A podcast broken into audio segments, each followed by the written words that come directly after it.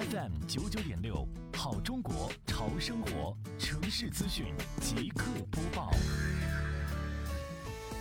今年以来，杭州市西湖区综合行政执法局双浦中队积极开展法治宣传、信用宣传，把信用宣传融入到日常的管理当中，收到良好效果。在开展日常的巡查过程当中，巡查队员坚持教育和处罚相结合，注重开展法治宣传和信用宣传。通过宣传诚信、守法经营、发放诚信宣传资料、现场案例宣传讲解等多种形式，大力宣传诚信文化，树立商户诚信经营理念，约束自身商业行为，诚信经营、文明经营，进一步规范市场经营秩序，打造干净。整洁、文明、有序的城市市容环境，形成诚信经营的社会风气和文化氛围。